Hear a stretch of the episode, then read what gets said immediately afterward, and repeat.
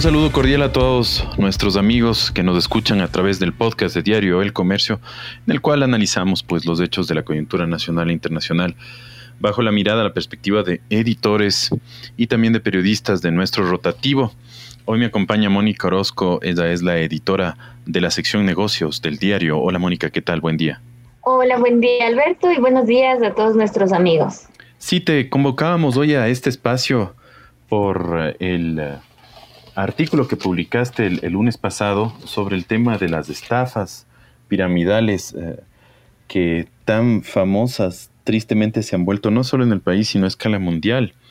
Y parece que abundaran mucho justo en estas épocas de escasez, de miedo, de incertidumbre, de crisis. hacías una radiografía incluso de, algunas estafas que, yo no conocía, sobre todo esta que les, eh, le denominabas como telar o célula de la abundancia, from mandala, células de gratitud o bolas solidarias. De ahí las otras que son conocidas de pirámides, eh, esto del, Forex que también era eh, famoso en una época, incluso había mucha publicidad en Internet, pero claro, uno sabía que se promocionaban como no trabajo y gano un montón. Entonces, y un poco, ¿qué, qué, te, qué te atrajo, además de la coyuntura del famoso Big Money, a, hacer este análisis que me pareció tan interesante y que les recomiendo a, todos quienes escuchan para que lo lean igual en la página web del, del comercio?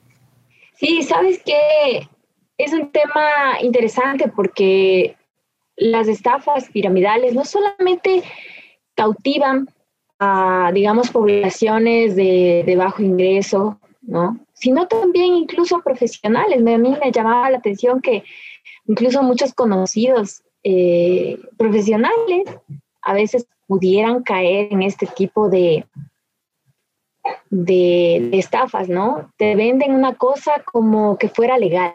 Creo que esa es una de las, de las, de una de las características comunes en este tipo de, timos. Eh, te dicen o te hacen parecer como que fuera algo legal, que vas a hacer unas inversiones, que te pueden generar dinero y ahí puedes estar perdiendo, perdiendo ahorros. Entonces me pareció súper interesante que se pudiera tener algunas claves para poder identificarles y, rápidamente evitar este tipo de, entre comillas, inversiones, ¿no? Porque es eso, ¿no? Te venden como que estuvieras trabajando sin hacer nada, como que estuvieras invirtiendo y tu dinero está creciendo y tú tranquilamente descansando en casa. Eh, había incluso algunas propuestas de supuestas inversiones que, que, te decían, mira, te puedes comprar estos carros de lujo, eh, puedes comprarte esta casa con la piscina, eh, en fin, ¿no?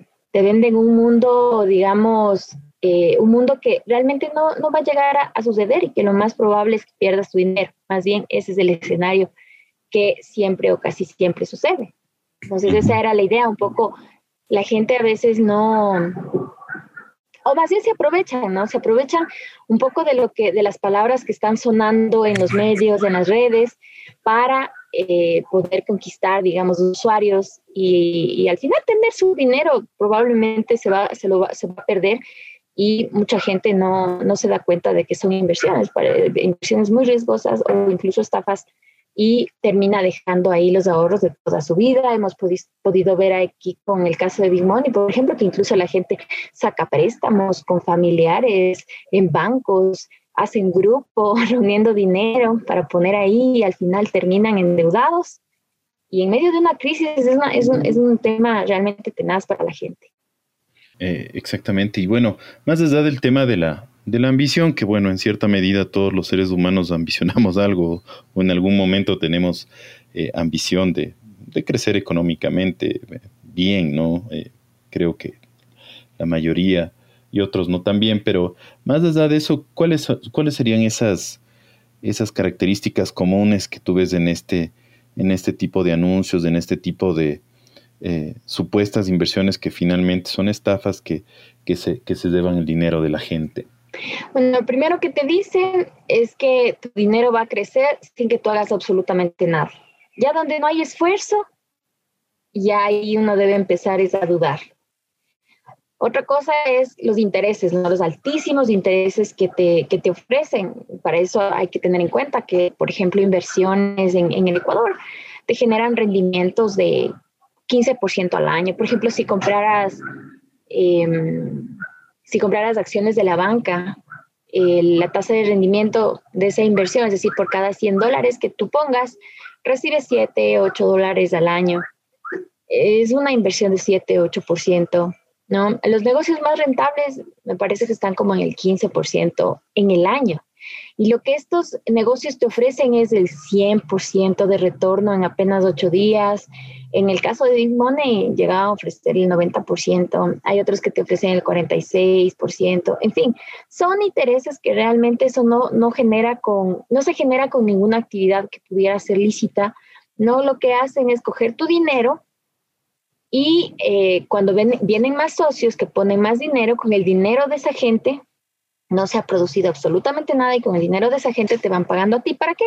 Con el objetivo de que estas otras personas que llegan y que tú mismo pues, comiences a promocionar el, este modelo y venga más gente y más gente, pero es un modelo que a la larga realmente va, no es sostenible porque no estás produciendo absolutamente nada y eh, al final los que ganan son los que están al principio de la, de la pirámide, si es que tienen suerte obviamente y no quiebra antes todo, y las personas que organizan esto, que son los que finalmente se van a llevar el dinero, ¿no? Había un caso de una empresa española que estaba vendiendo ese modelo supuestamente de eh, invertir, moneda, eh, invertir en el mercado de, monedas, es decir, que tú compras eh, monedas y luego las vendes y ganas por la diferencia de valor pero realmente lo que hacían era captar el dinero, nunca hicieron ninguna compra de ninguna monedas, aparentemente tú sí tenías en tu plataforma, pero eso era mentira, era solo, una pantalla. Lo que ellos hicieron fue comprarse propiedades en Panamá y, estafar a miles de, de personas en, en España. Y de esos casos hay muchísimos documentados que pueden, pues, un poco dar pistas, ¿no? De cómo funcionan este tipo de, de, negocios ilícitos, ¿no? De, estafas, finalmente. Y eh, bueno, según una investigación de la Universidad de Valladolid que estuve eh, pues leyendo para hacer mi artículo, ellos decían que en casi todos los modelos que ellos analizaron, el 88% de personas que eh, pusieron su dinero en este tipo de esquemas lo perdieron. Entonces, un nivel de riesgo altísimo. y, y, yo precisamente decía eso en mi análisis, es demasiado riesgo como para poner los ahorros de toda tu vida, porque hay personas que invierten todo, ¿no? Todo lo que tienen muchas veces en estos, en estos, eh, en estos mecanismos y, terminan perdiéndolo. Efectivamente. Y también creo que otro, otro, otro detalle es que siempre te están eh, impulsando a que ingreses más dinero y siempre te desalientan frontal o sutilmente a, que, a que lo retires, ¿no? Porque ahí está el, el negocio, o no sé, al principio tal vez te, te devolverán enseguida y la gente como dice, eh, se pone a pensar tal vez, eh, no, no estoy eh, poniendo esto en, en, una, entre comillas, de inversión de altísimo riesgo, sino que después dicen, no, no, es que si no, es que si saco estoy perdiendo los dividendos adicionales que me va generando en el tiempo y eso ya, y ahí es donde se capta eso, ¿no? Donde ya... Sí, sí, sí. La Ciertamente lo que tú dices es así, es un modelo de pirámide que se llama el modelo de pirámide cerrada, que es eh, parecido a lo de Big Money, ¿no? Ahí tú ganas por la cantidad de dinero que vas, que vas depositando. Mientras más dinero, bueno, te da la impresión de que vas a recibir muchos más intereses. De hecho, los intereses suben cuando pones mayor cantidad de dinero por lo que tú dices, ¿no? La idea es que puedan captar la mayor cantidad de recursos. Y también leía algo interesante, que era que cuando, por ejemplo, si al principio te ofrecen, qué sé yo, un 50% de beneficios y después repentinamente cambian a 90, 100, a 200% de los beneficios, es porque probablemente la pirámide está a punto de colapsar incluso también. Entonces, eso me pareció interesante. Pero ahí está otro, eh, ahí está otro tipo de pirámide que es la abierta, donde hay gente más bien ganas eh, por la cantidad de gente que llevas. Mientras más gente llevas que va a poner dinero, más va a ser tu beneficio. Y esto también es un problema social, ¿no? Porque muchas personas a quienes invitan son a sus amigos, a sus familiares, e incluso eso puede luego generar muchos problemas eh, también a nivel de las relaciones que tienes, ¿no? Personales, que al final estás llevándoles como a que pierdan el dinero. Entonces es un tema bastante complicado. Sí, sí, sí, sí. Y hay, bueno, que tener eh, mucho cuidado también con algunos negocios. Hay negocios lícitos, obviamente, que funcionan bajo estas redes, pero sobre esos también hay algunos donde cuando ya no, el modelo, en el modelo no, el incentivo no es vender más, sino meter más gente, hay que tener cuidado, ¿no? Mucho ojito, incluso con, productos, que además muchos de esos son que no se sabe ni qué para qué son, o bueno, ha, ha, habido, ¿no? Sí, también te cuento una experiencia personal que eh, un día me comentó una persona casualmente que ha entrado a un grupo de WhatsApp para invertir también en las famosas criptomonedas. Y claro, como a veces en las noticias te hablan de las criptomonedas y de todo ese tipo de inversiones y esta nueva moneda, bueno, uno le dice, bueno, es algo, algo que, parece que existe y, también se dejan atrapar de esa manera, pero realmente atrás puede estar es una pirámide y funcionaba tal cual, porque eh, esta persona ganaba a medida que metía más gente dentro de la, del mecanismo. Entonces, para supuestamente le vendían la idea de que iba a comprar bitcoins, pero realmente eso a todas luces parecía una estafa. Yo le hacía algunas preguntas. Por ejemplo, le dije, a ver, ¿usted conoce dónde está ubicada esa empresa? y dijo que no, que le habían abordado en una isla de un centro comercial, eh, pero que no sabía dónde estaban las oficinas. Le dije si había hecho alguna búsqueda en internet sobre esa compañía o si había entrado a la superintendencia de compañías para ver si es que tenía dirección, balances, algo, ¿no? Y no, realmente él no conocía ninguna de esa información y pues de ahí ya comenzó como a sospechar. Entonces, creo que también hay que tener en cuenta ese tipo de, detalles, ¿no? Preguntar cuando vas a hacer una inversión, a ver dónde está ubicado, tiene presidente, tiene gerente, es legal, eh, quién le controla, le controla la superintendencia de compañías, la superintendencia de, de bancos, tratar de corroborar si esa información es real, si hay un número de teléfono, qué te dan de respaldo por tu dinero. Como veíamos en el caso de, de Big Money, eran unos recibos con un sello. ¿Eso qué validez, qué validez puede tener? Ninguna. El momento de reclamar, de hacer un proceso legal en contra de eventualmente una pérdida del dinero, no tienes mayor respaldo tampoco. Entonces, esas son otras claves que también pudiera la gente tener en cuenta antes de hacer inversiones, sobre todo si son grandes sumas de dinero, ¿no? Por supuesto. Y otra clave creo que es también que, se entienda muy, muy bien que mientras más réditos económicos podría recibir, incluso en inversiones legales, mayor es el riesgo de, perder todo. Es, que también, ajá, aquí en el Ecuador no tenemos mucho la cultura de, inversión en bolsa como hay en los Estados Unidos.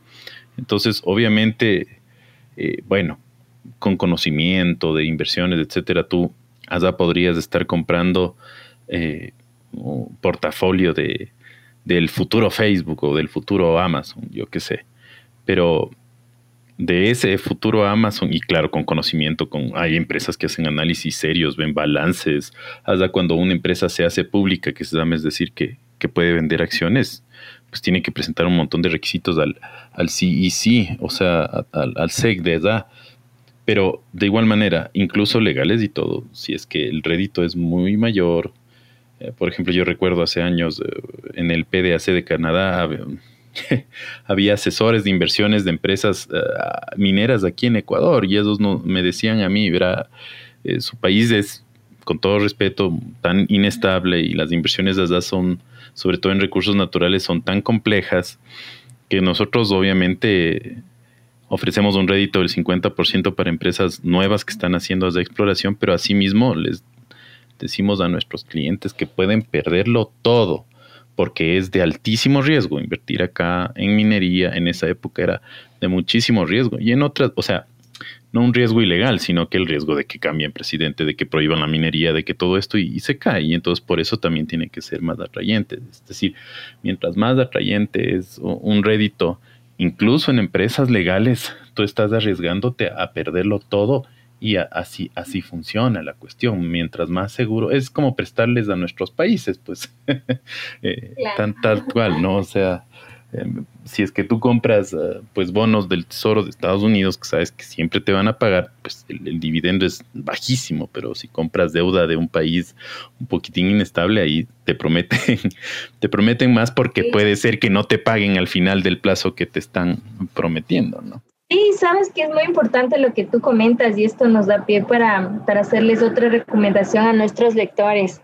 Porque como tú dices, es verdad, en el Ecuador hay poca cultura financiera. Eh, mira que la mitad de la población nada más tiene una cuenta bancaria y entonces eso refleja que hay mucho por hacer eh, en los temas del manejo de dinero y de los recursos de la población, o cómo lo puede manejar de mejor manera, y no solamente en inversiones, ¿no? Cuando utilizas tu tarjeta de crédito, eh, cuando utilizas eh, en general tu tarjeta de débito, los gastos del presupuesto de la familia, en fin, ¿no? Hay, hay una tarea ahí pendiente de, del Estado y de la sociedad en su conjunto. Y te decía que además de este, de este consejo muy bueno que tú das sobre esto de que mientras más alta es eh, la tasa, eh, más alto es el riesgo, también los lectores pudieran tener en cuenta que es bueno no poner, como uno se dice, eh, los huevos, todos los huevos en una sola canasta, porque se te cae, se te rompe todo. Asimismo funciona lo del dinero. Diversificar esta, los, las inversiones que tú haces, es decir, no, no poner todos tus ahorros en una sola apuesta, ¿no? O sea, no todo en el banco, no todo en una cooperativa o no todo en, quizá algunas inversiones que son más riesgosas, sino tratar de tener varias, varios instrumentos, ¿no? varias de, no sé, tal vez combinar entre un depósito en el banco, un depósito a largo plazo en una cooperativa, con esto otro voy a comprar un terreno para tenerlo ahí, va a ir ganando valor, en fin, tantas, tantas opciones de inversión que, que al final del día puede haber para no tener, digamos, luego el problema de que, qué sé yo, pasó algo con ese dinero y perdiste todo, que es un poco lo que nos pasó también en los 90, ¿no? La mayor parte de personas tenían su dinero en un banco, el banco quebró y se terminaron los ahorros de toda su vida. Entonces sí es bueno diversificar eh, las inversiones y ahí sí puedes combinar, combinar, ¿no? Entretener tal vez alguna inversión en bajo riesgo, quizá esto otro poco puedo arriesgarme un poquito más, pero no todo, porque así tienes un respaldo. Sí, sí, sí, definitivamente. Y además, como tú bien escribías en tu artículo, eh, cinco estafas piramidales creadas para robar tu dinero, tener mucho cuidado y, estar muy atento a este tipo de, de supuestas inversiones que finalmente son estafas. Bueno, se nos acaba el tiempo, Moni. Eh, te agradezco nuevamente muchísimo por, por esos eh, artículos también logrados y pensados y, por acompañarnos el día de hoy. No, a ti Alberto y nada, decirles a, los lectores que estén eh, muy atentos, muy atentos a este tipo de, mecanismos supuestos que, que, te, supuestamente te van a enriquecer de la noche a la mañana, pero en realidad vas a terminar es perdiendo los ahorros, ¿no? Eso, y no, gracias Alberto por abordar este tema, yo creo que va a ser de utilidad para los lectores. Así es, me acuerdo de esta campaña hace, ya, somos grandes en los años 80, mucho ojo, mucho ojo, decían unos eh, comediantes de los niños, ¿no? Así que ahora esos niños que ya están pasaditos los 40, mucho ojo igual, o pasaditos los treinta y tantos. Incluido, la entrevista. Incluido los dos. bueno.